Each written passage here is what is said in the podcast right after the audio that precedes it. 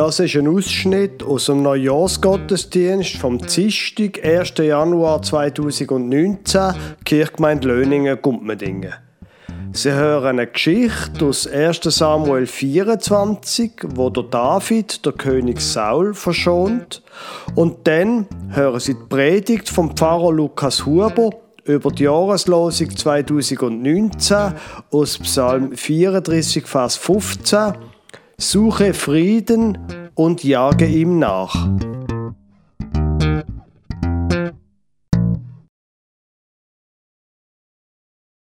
Der David hat das alles eigentlich gar nicht wollen. Er hat nur wollen, ein treuer Diener sein von seinem Vaterland und von seinem König, dem Saul. Ich meine, wegen dem hat er auch dort ist er in den Kampf gegangen gegen einen Goliath. Was für ein großartiger Sieg, wo er können für Vaterland und sein König erringen.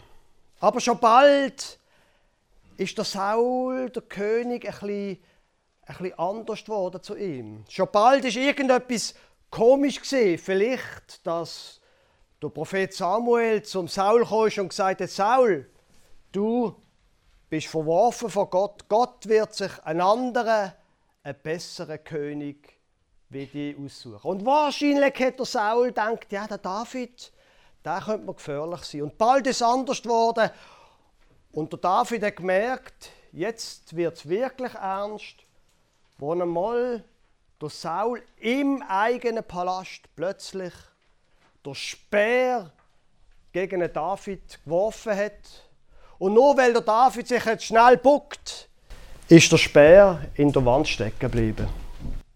Jetzt hat der David gewusst, ui, das ist nicht mehr gut hier.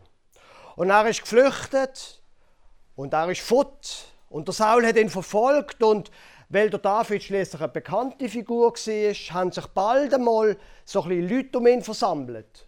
So Leute, die Schulden hatten, Leute, die irgendwie sonst Mais hatten. Und schon bald sind 400 Leute beim David und er war ihr Chef. Und der Saul hat ihn immer noch gesucht, verfolgt und wollte töten. Aber der David hat seine Beziehungen. Er hat Leute die, ihn, die ihm zu essen gegeben haben. Er hat, ihn, er hat auch Leute die ihn gewarnt haben, wenn der Saul wieder einmal kommt. Auf der anderen Seite hat es natürlich auch die anderen gegeben. Die, die gedacht haben, wenn ich im Saul sage, wo der David ist, dann kriege ich sicher gutes Trinkgeld. Und so ist das ein Katz- und Maus-Spiel zwischen Saul und seinem Herr und dem David und seiner Streifschar oder so. Und einmal dann ist der David wieder fort gesehen, in so die Wüste und so. Und auf einem Berg sind sie in einer Höhle drinnen und auf der anderen Seite ist der Saul gekommen. Man hat es gehört, wie sie dort aufwandern. Im Tal unten sind auch schon die Leute vom Saul gesehen. Und der David gesagt, ui, jetzt ist nicht mehr gut. Und dann ist plötzlich ein Meldebote gekommen und gesagt zum Saul, Saul, die Philister sind eingefallen, du musst sofort zurück nach in die Hauptstadt kämpfen und natürlich, die sind noch ein wichtiger als der David. Und er ist abgezogen. Der David hat sich darum noch weiter zurückgezogen. Weiter in die Wüste, bis nach Engedi, wo es schon, also, wo's schon, also, wo's schon quasi nicht mehr zu essen geht und man musste schauen, wie man überhaupt überlebt. Aber leider hat es wieder Leute gehabt, die im Saul sind sagen, wo der David ist. Und der Saul hat 3000 von seinen besten Leuten versammelt und ist in die Wüste bis nach Engedi gegangen. Und ich meine, 400 Leute gegen 3000 Leute, da muss man sich nicht fragen, wer könnte gewinnen. Ein Glück hat es dort in der Wüste von Engedi eine ganz eine grosse Höhle gehabt. Und dort hat sich der David mit seinen Leuten zurückgezogen. Bis ganz zinterst. Weil sie haben gehört, dass, dass da der Saul mit seinen Leuten kommt. Und die sind nicht dumm gewesen. Aber dann plötzlich, wo sie ganz zinterst, ganz ruhig sind, ist plötzlich vorne bei der Höhle hat man einen Schatten gesehen. Und Sie können sich vorstellen, dass ihr Herz fast stehen geblieben ist von David und seinen Leuten. Allerdings, merkwürdigerweise, ist es nur ein einziger Schatten gewesen und nicht 3000. Und der Schatten, der hier reingekommen ist, der hat einen Mantel an. Und der Mann, man hat es bald gemerkt, ist der Saul gewesen. Und bald haben die Leute, die hinten, ganz hinten in der Höhle sind, gemerkt, was der Saul vorhat. Er hat nämlich ganz säuferlich seinen Mantel parat gelegt und ist dann ein bisschen auf die Seite und hat sich angekurt. Und Sie können sich vorstellen, was er dort machen wollte. Ich meine, auf dem WC wollen wir auch allein sein, oder? Da wollen wir nicht, dass andere Leute zuschauen. Die Leute hinten, David, seine Leute, die das gesehen haben, er hat neben dem Mantel auch das Schwert abgelegt. Ich meine, man kann hier nicht gut wissen, Sie, ich meine, wenn man ein Schwert hat. Die Leute sagen zum David: David, das ist dein Moment. Jetzt kannst du endlich dem Schrecken ein Ende setzen. Ganz einfach. Los, gang! Und tatsächlich, der David ist ganz leislich vorgegangen. Allerdings ist er nicht zu dem Ort gegangen, wo der Saul kurt ist, sondern er ist zum Mantel gegangen. Und er hat sein Messer genommen und er hat ein Stück von dem Mantel abgeschnitten und ist ganz leislich wieder hintergegangen. Und hat zu seinen Leuten gesagt, sagt mal, glaubt ihr wirklich, dass ich wird der, wo Gott zum König ausgewählt hat, dass ich den würde töten? Ganz sicher nicht. Dann machen wir es halt für dich, haben sie gesagt. Ein Glück ist der David ein ziemlich ein autoritärer Mensch gewesen dass er sich durchsetzen konnte, dass niemand im Saul ein Leid tut. Wo der Saul mit seinem Geschäft fertig war, hat er sich wieder angezogen, ist wieder zu seinem Mantel gegangen, hat ihn angelegt, hat sein Schwert wieder genommen und ist zu seinen Leuten raus. Der David hat gewartet, bis er gehört hat, wie nicht nur ein Schritt, sondern 3000 Schritt langsam sich von der Höhle entfernt haben. Und dann ist er rausgegangen, er ganz allein, ist rausgegangen bis an den Eingang von der Höhle und hat dann plötzlich gerufen, Saul, mein König, Saul. Der Saul ist umgefahren und sieht dort beim Eingang von der Höhle der David der ein Stück Stoff in der Hand hat und sagt, Saul, mein König, du siehst doch, ich mach doch dir nichts. Schau mal, du bist da innen gesehen und ich hätte dich töten aber ich habe nur ein Stück von deinem Mantel abgeschnitten. Du siehst doch, ich mein's doch gut mit dir. Und in dem Moment ist irgendetwas beim Saul passiert. Er hat einfach heulen vor allen Menschen und gesagt, David, du hast recht. Wieso verfolge ich dich? Du bist der Bessere von uns. Du bist der Gerechte und ich nicht. Und dann sagt er zu seinen Männern: Männer, packet alles zusammen. Wir gehen heim. Und sie können sich vorstellen, was die Leute, die immer noch in der Höhle sind, was die zueinander gesagt haben wo sie gehört haben, dass das mal die Schritt nicht weiter auf der Suche nach ihnen geht, sondern dass die Schritt zurück sind, zurück in die Stadt. Und sie haben jetzt mindestens für ein Zeitchen, das ist leider noch nicht das Ende der Geschichte, mindestens für ein Zeitchen im Frieden leben. Suche Frieden und jage ihm nach. Das ist die neue Jahreslosung. Und das ist eine, eine schöne Jahreslosung. Ist so ein bisschen Frieden, oder? Das ist doch so etwas Schönes und Kuscheliges und Weiches, wo man am besten irgendwie aufs Sofa sitzt und die warme Decke nimmt und Netflix anstellt und dann entweder eine Romanze oder irgendeinen brutalen Krimi schaut.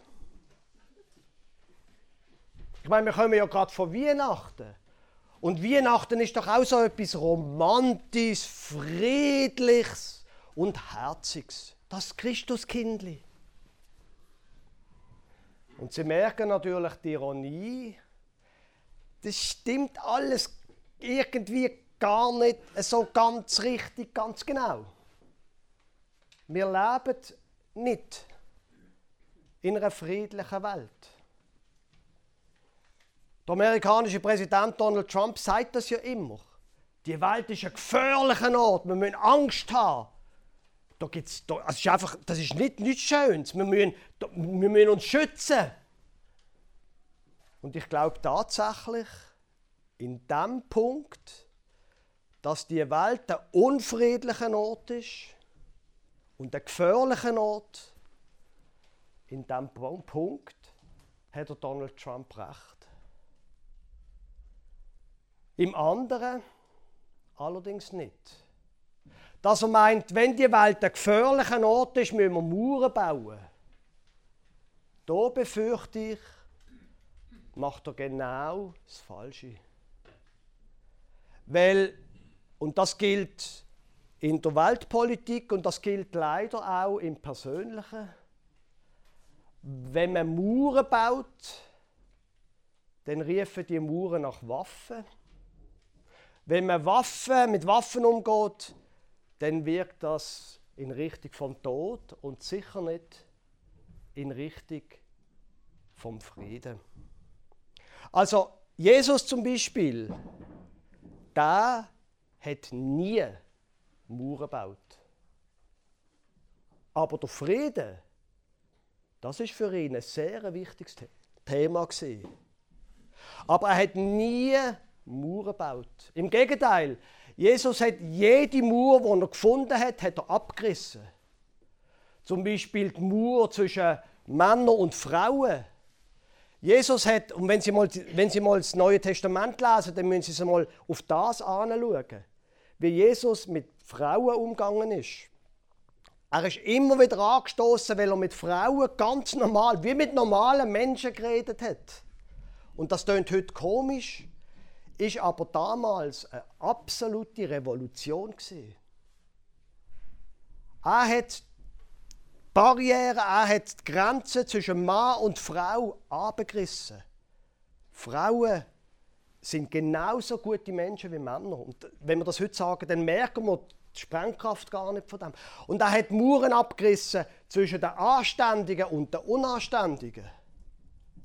Die Leute, die Zöllner waren oder sonst irgendetwas Schlechtes, mit denen war er gern zusammen. Jesus hat immer Grenzen überschritten und Mauern abgebrochen. Jesus hat sich immer für den Frieden eingesetzt. Und ein von seinen ganz bekannten Vers ist der aus dem Matthäusevangelium, aus der Bergpredigt, selig sind, die Frieden stiften, denn sie werden Gottes Kinder heißen. Wenn ihr Frieden stiftet, dann sind ihr selig. Nicht, wenn ihr Mauern baut, wenn ihr Frieden stiftet. Jesus ist immer auf der Seite vom Frieden gestanden. Gleichzeitig muss man auch die andere Seite sagen. Jesus ist kein Streit aus dem Weg gegangen. Im Gegenteil, wenn man das Neue Testament, die vier Evangelien liest, dann hat man oft den Eindruck, er hat den Streit gezielt gesucht. Immer und immer wieder. Nicht mit den Frauen, nicht mit den Zöllnern, sondern mit dem mächtigen Kreis, mit den Anständigen. Er hat immer und gezielt Streit gesucht. Und dann stellt sich die Frage, ja, aber Moment. Wie passt das jetzt zusammen? Auf der einen Seite sagt er, selig sind die, die Frieden stiften, auf der anderen Seite provoziert er und verärgert er die Leute und sucht Streit. Wie, wie, wie soll das zusammenpassen? Da auf diese Frage hat Jesus eine Antwort. Im gleichen Matthäusevangelium, in der gleichen Bergpredigt sagt er, ihr habt gehört, dass gesagt ist, Auge um Auge, Zahn um Zahn. Ich aber sage euch, dass ihr nicht widerstreben sollt dem Bösen, sondern wenn dich jemand auf deine rechte Backe schlägt, dem biete auch die andere dar. Such nicht dies Recht, sagt Jesus da damit. Such nicht dein Ego. Nicht Auge um Auge. Und Gerechtigkeit, das kannst Gott überlassen. Das musst nicht du machen. Und wenn dir jemand auf die rechte Backe schlägt, dann bietet auch die andere. Und das könnte man ja so lesen, wie wenn Jesus ein Schwächling wäre. Ja, ich, ich gebe halt immer nach. Aber erstens ist er das nicht gesehen, ein Schwächling. Und zweitens ist das gar nicht das, was er meint. Es geht nicht darum, wenn wir den Frieden suchen, einfach nachzugeben. Das mit der rechten Backe ist nämlich etwas ganz Interessantes. Und ich habe gedacht, ich will Ihnen das mal ein bisschen vorspielen. Und ich habe darum den Thomas Stamm bitten, hier anzustehen. Und jetzt hau mir doch einmal auf meine rechte Backe. Weißt du was, du machst einen Fehler. Das hier ist meine linke Backe. Ah. Du, du sollst mir auf die rechte Backe schlagen, die ist da. Ja, genau.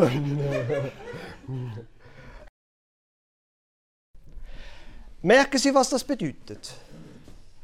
Wenn die jemand auf die, die rechte Backe schlägt und er ist Rechtshänder, wir gehen jetzt einmal davon aus, dann ist das ein Schlag von unten mit der Rückhand.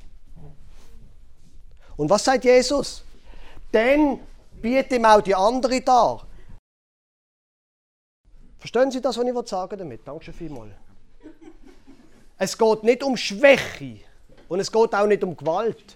Es geht darum, wenn der eine so hinterfitzig, oder? Dass du sagst, halt, Moment, rasch.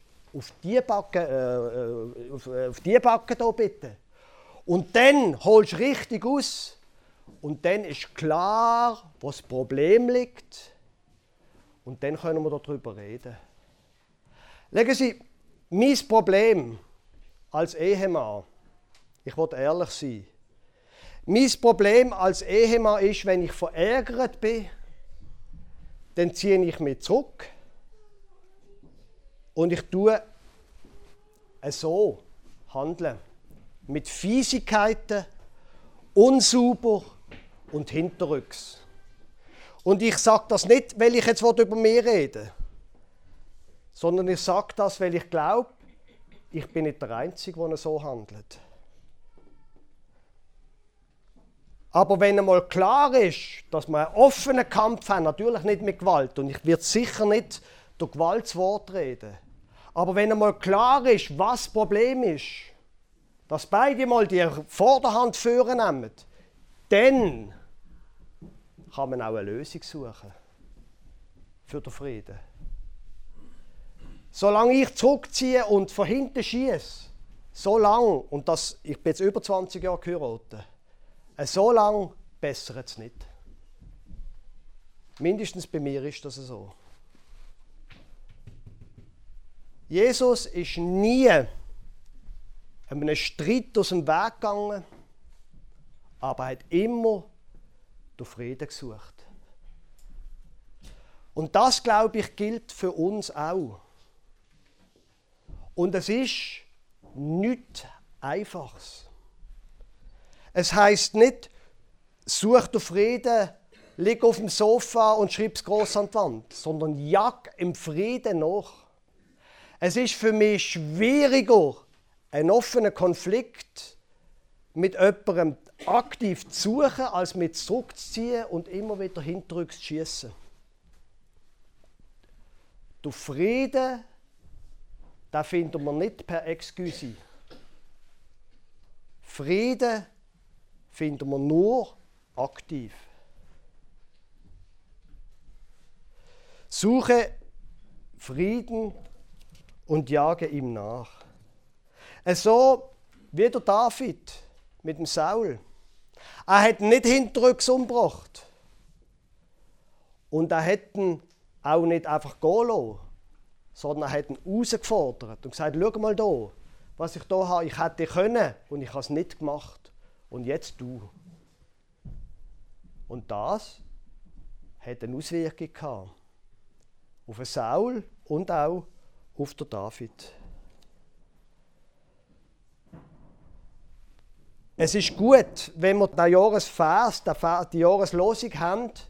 Es ist gut, wenn wir uns bewusst machen, wir müssen aktiv etwas dazu tun. Und wenn es da dazu nötig ist, dass man zum Beispiel in einer Ehe einmal zu einem Eheberater geht, dann gehen Sie. Gehen Sie. Und wenn es nötig ist, mit einem, im Geschäft, wenn Sie Streit haben, mit jemandem, jemanden Drittes dazuziehen, schlucken Sie den Stolz ab und machen Sie es. Jagen Sie im Frieden nach.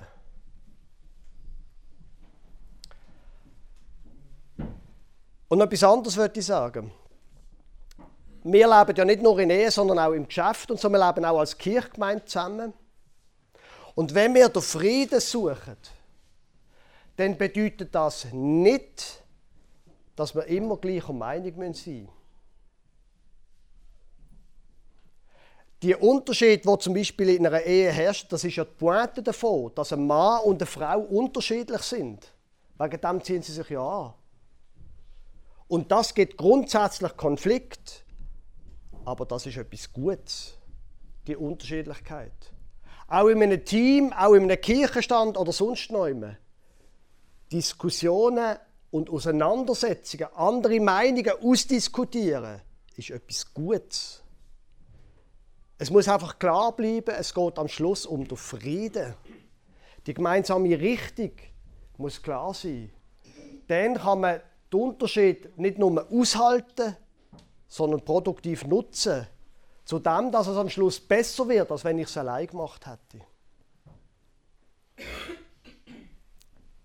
Jetzt ist das der erste Teil gewesen. Der zweite Teil von der Predigt ist weniger lang. Aber das, was ich bis jetzt gesagt habe, ist, glaube ich, richtig, sonst hätte ich es nicht gesagt. Es ist einfach so, dass man, wenn ich jetzt würde Amen sagen, dann würde es so tönen, wie wenn ich würde sagen, weißt du was, du musst jetzt einfach ein bisschen mehr anstrengen und dann kommt alles gut. Das Problem ist, das könnte ich von meinem theologischen Gewissen oder so etwas, von meinem Bibelwissen, nicht wirklich verantworten. Weil moralische Appell, also die von Ihnen, die geheiratet sind, die wissen, dass es nichts nützt. Und darum noch zwei Sachen aus der Bibel. Nur eine ganz kurze Suche nach dem Stichwort der Gott des Friedens, es geht um den Frieden heute, ergibt, dass das eine relativ häufig zitierte äh, Formulierung ist. Da mindestens ganz schnell im Internet gesucht, habe ich sechs Bibelstellen gefunden. Und das, glaube ich, ist wichtig.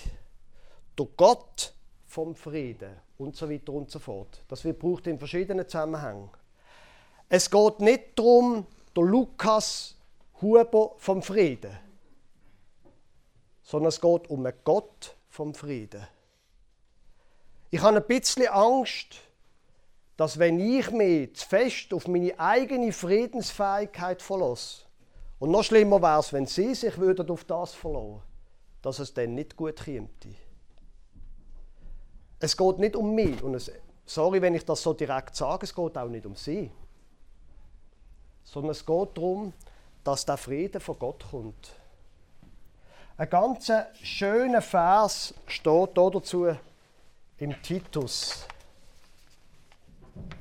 Jesus Christus, der sich selbst für uns gegeben hat, damit er uns erlöste von aller Ungerechtigkeit und reinigte sich selbst ein Volk zum Eigentum, das eifrig wäre zu guten Werken. Es hat vorher schon etwas gestanden und dann etwas anderes. Gott möchte, dass wir eifrig sind zu guten Werken. Eins davon ist Friede. Das ist das, was Gott möchte, dass wir tun. Aber wenn das einfach ein moralischer Appell ist, dann nützt das nicht viel. Und interessant ist das mit dem eifrig da. Im Griechischen wird das Wort Zelotes gebraucht. Zelote, das sind, heute würde man sagen, eine Terrorgruppe gewesen, wo die Römer wollen mit Gewalt aus dem Land werfen. Zeloten. Es hat Zeloten unter den Jüngern von Jesus. Befreiungsfront oder wie auch immer man das würde nennen. Und so massiv möchte Gott, dass die Leute eifrig sind zu guten Werk. Oder? Das ist wieder der Gedanke, im Frieden nachjagen. So, aber jetzt geht es gar nicht, der Satz fängt nicht mit dem an, sondern fängt mit dem an. Und das ist genau die Pointe von dem Text im Titus und letztlich ist das die Pointe vom Evangelium. Wir müssen den Frieden nicht machen. Im Gegenteil, wir können ihn nicht machen. Sondern es geht um Jesus Christus. Und es geht nicht nur einfach um den Jesus Christus als Vorbild, dass wir so sollen uns aufführen wie er. Das ist auch gut, wenn wir das machen. Sondern es geht um etwas anderes, dass er sich für uns gegeben hat und dass er uns erlöst von aller Ungerechtigkeit. Um das geht es. Wenn wir den Frieden wollen, so wie es die Bibel sagt, dann geht es darum, dass das ein fremder Frieden ist. Nicht der, den wir aus uns selber machen können, sondern dass wir an den Jesus glauben, der sich gegeben hat für uns, der bereit war, alle Unfrieden auf sich zu nehmen, wo uns erlöst hat von aller Ungerechtigkeit, von allem Unfrieden in uns inne. Dass er sich ein, selbst ein Volk zum Eigentum reinigt und wo dann eifrig ist. Also wenn wir uns auf uns selber verlassen, dann glaube ich, haben wir alles gemacht zum Scheitern. Aber wenn die Bibel recht hat, ist das Beste, was wir machen können für einen Frieden in unserer Familie, das Beste, was wir machen können für den Frieden in unserer Kirchgemeinde, das Beste, was wir machen können bei unseren Nachbarn, ist an den Jesus glauben. An den, der sich selber gegeben hat für uns. Wir müssen nicht uns geben. Wir müssen an ihn glauben. Wir müssen uns von ihm, oder müssen, wir sind eingeladen, uns von ihm erlösen zu lassen uns reinigen zu lassen von dem Unfrieden da innen. Und dann werden wir in der Lage sein, so im Frieden nachzujagen, wie es ihm gefällt. Liebe Gemeinde, das ist das Evangelium. Es geht um einen Frieden. Aber diesen Frieden finden wir nicht in uns selber. Und wenn wir diesen Frieden bei anderen Leuten suchen, kommt es auch nicht gut. Der Frieden finden wir dann in uns selber, wo dann rausfließt, wenn wir an den Jesus Christus glauben, wo sein Leben gegeben hat für uns, weil wir ihm so wichtig sind. Such du Frieden und jag ihm nach. Amen.